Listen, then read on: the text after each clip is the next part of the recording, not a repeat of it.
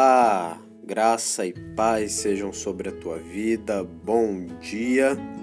Seja bem-vindo, bem-vinda a mais um café comigo. Eu espero que você esteja bem e já te agradeço pela tua presença comigo aí nesse momento de devocional. Me sinto privilegiado por ter vocês aqui me ouvindo, partilhar da palavra de Deus. Eu sei que o interesse de vocês não é me ouvir, mas sim ouvir aquilo que eu falo, que é mais importante do que aquele que fala, né? E essa, isso, né, na verdade, que eu falo é a palavra de Deus. Então, muito obrigado aí pela tua presença aqui comigo. Se não é inscrito no nosso canal, no nosso programa, se inscreve, baixa o aplicativo no teu celular. Se a dificuldade é por causa de memória, não sei se eu disse outras vezes, mas digo agora, Apaga aquela foto lá da sogra, desocupa a memória do celular e baixa o aplicativo aí para a gente poder saber quem você é, tá certo? E claro, para que você também possa mandar mensagem aqui no nosso programa, conversar com a gente. Nós falávamos na nos dois últimos encontros a respeito do perdão e hoje não vamos entrar no texto propriamente dito, mas eu deixo ele como referência logo logo para vocês, porque eu quero abrir um parênteses dentro dessa prática do perdão. Nós falávamos primeiro sobre o perdão na área vertical, no sentido de que nós precisamos clamar a Deus o perdão, e falamos também do perdão na ótica horizontal, de que precisamos perdoar o outro, porque se nós não perdoarmos o outro, Deus não nos perdoa. E aí eu entrei é, de forma bem pontual em três, é, com três maneiras é, com que devemos perdoar.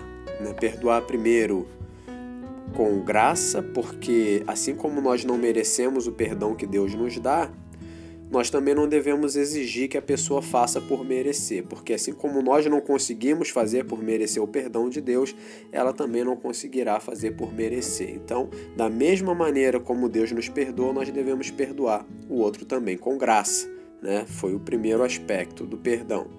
Depois, com paciência, no sentido de que se nós erramos várias vezes e Deus nos perdoa várias vezes, nós também devemos manifestar um perdão assim com a vida do outro, né? Se ele erra várias vezes, nós devemos perdoar várias vezes também. E por último, eu dizia que o perdão ele deve ser também acolhedor, né? Porque Jesus quando nos perdoa, ele nos traz para perto de novo. Nós voltamos a caminhar lado a lado com ele. Ele não nos manda para o inferno. Né? Eu brincava ainda sobre isso.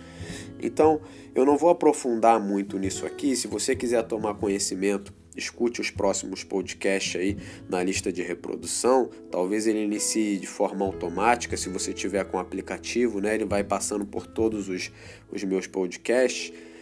Porque uh, a, a nossa ideia é agora abrir esse parênteses que eu dizia para vocês no início. Mas antes eu quero deixar a referência aí, tá? É Marcos 11, 25 e 26.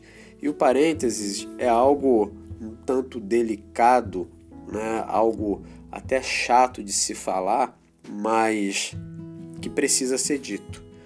Porque talvez a situação em que você se encontre ela não consegue te deixar confortável para você manifestar o perdão com paciência, no sentido de que mesmo que a pessoa erre várias vezes, você precisa continuar perdoando e de forma acolhedora, continua perdoando e continua caminhando junto. Mas aí talvez você possa dizer assim, mas será que existe alguém que não consegue, eh, dentro da sua situação, manifestar o perdão dessa forma? Eu diria que sim. E normalmente são os casos de violência doméstica. Imagina você e talvez essa possa ser a sua situação. Olhar, imaginar, trazer à memória o teu marido te agredindo, te batendo, te ameaçando de morte. E ouvir o pastor dizer: não, mas você precisa ser paciente. Mas ele já me bateu três vezes, vinte vezes, é um ano, são 15 anos apanhando, eu preciso perdoar de novo. O pastor disse que eu tenho que, o meu perdão tem que ser paciente. E aí depois eu falo para você que o teu perdão tem que ser acolhedor, você tem que continuar convivendo com a pessoa. Não é falar, eu te perdoo, agora é você lá e eu aqui. E aí você imagina de novo todas aquelas cenas de agressão e falar: meu Deus, eu tenho que continuar com esse homem dentro da minha casa. Então, existem algumas situações em que nós precisamos usar da nossa maturidade ou, se não a temos, procurar é, pessoas que possam nos auxiliar, porque precisamos entender que quando o que está em jogo é a nossa vida, é a nossa integridade física, nós precisamos ter uma ótica um pouco diferente num caso desse, por exemplo, de agressão, eu enquanto pastor, eu oriento para que a pessoa ela busque o auxílio da polícia, para que através dessa autoridade competente, a situação dessa pessoa que está passando por por uma agressão e aí é claro, você eu tô, eu tô usando isso aqui como exemplo e na verdade um exemplo da vida real, mas você pode aplicar também uh, uh, a outros tipos de agressão. E quando eu digo outros, é que acaba sendo numa escala menor, mas a agressão da mulher com o homem, por exemplo, né? O homem que passa todos os dias apanhando da mulher e sendo ameaçado de morte. Mas enquanto pastor, o meu papel é zelar pela integridade física daquela que está sofrendo. O, o, meu papel enquanto pastor não é estimular uma fé ignorante na vida dessa mulher, não é estimular uma fé, me perdoem o termo, imbecilizada, dizendo para ela continua orando e crendo que Deus vai transformar o teu marido. Ah, pastor, então Deus não pode transformar? Deus pode transformar, mas enquanto não transforma, você precisa tomar medidas protetivas, cuidando e zelando da sua integridade física. Principalmente porque em, é, em muitos ambientes de relacionamento, a, o casal que passa por essa situação ainda tem crianças, tem filhos, então você precisa pensar em você e pensar nos seus filhos também é ter fé que Deus pode mudar, mas é ter uma fé madura e tomar as ações cabíveis, procurar autoridade que possa te auxiliar, procurar ONGs que por acaso, é, é, que porventura hajam aí. É, na, na, na, região onde você mora, buscar auxílio. Se você faz parte de uma igreja, buscar o auxílio na tua igreja. E se o teu pastor, talvez eu fira a ética aqui, mas se o teu pastor é, é, ele, ele é daquele que diz para você, não, continua orando que ele vai mudar, não divorcia não, então você sai dessa igreja e procura outra igreja. Porque se você morrer por causa dessa agressão, olha, o meu sangue chega a ferver. A gente tem fé, enquanto pastor, eu sou um homem de fé, não pensam, não pense que nem que eu, que eu tô é, de alguma maneira é, é, promovendo o divórcio, não é isso que eu estou fazendo, mas eu estou promovendo a vida, valorizando a vida. A tua vida é mais importante, né? Nesse sentido, você precisa cuidar da tua vida. Então, se você está passando por esse momento né, de agressão física, você risca esses três aspectos do perdão que eu disse aqui para você.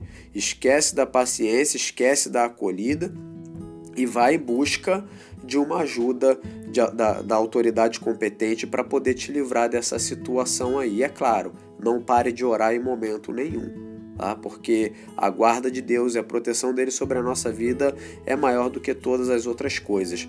Mas mesmo assim, vá até as autoridades competentes, busque auxílio, busque proteção, busque cuidado, busque, busque respaldo pelo zelo da tua vida tá certo? Então era esse parênteses que eu gostaria de abrir aqui. Eu espero que tenha ficado claro. E se vocês precisarem, a gente pode conversar. O meu WhatsApp está aberto para isso. O podcast no canal também você pode é, publicar ali a tua mensagem. A gente vai dialogando a respeito disso aí. Mas eu quero, não é porque hoje é, abri um parênteses aqui, não falamos do texto pelo texto, que eu não vou orar com você. Eu quero orar então. Pai, nós queremos, assim como tratamos de uma maneira específica aqui, fazer uma oração muito específica também. Por essas pessoas que estão sofrendo de agressão domiciliar, por essas pessoas que nos seus relacionamentos têm, estão apanhando, estão sofrendo agressões verbais, agressões físicas, ameaças pela própria vida. Meu Deus, nós queremos em Cristo Jesus te pedir para que, primeiro, o Senhor derrame sobre a vida dessas pessoas o teu bálsamo, trazendo conforto, trazendo zelo, trazendo abrigo, para que ela se sinta amada pelo Senhor, cuidada e protegida pelo Senhor. Nós te pedimos também para que o Senhor encha esse coração e mente de força, de coragem, para buscar auxílio das autoridades, meu Deus, para trazer uma solução na vida dela que, que, que nesse momento meu pai tem enfrentado essa dificuldade.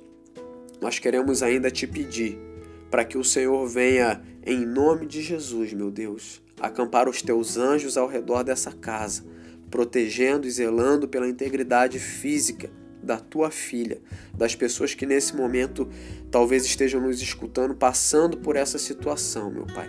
Em nome de Jesus, nós apresentamos essas vidas ao Senhor. Amém. E é claro que se você não conhece, se você não vive isso, mas conhece alguém que está vivendo essa situação, se aproxime com amor, carinho, cuidado, muita oração pedindo direção a Deus e procure oferecer uma mão de socorro a essa família. Tá certo? É uma situação que me entristece muito, mas é uma situação real.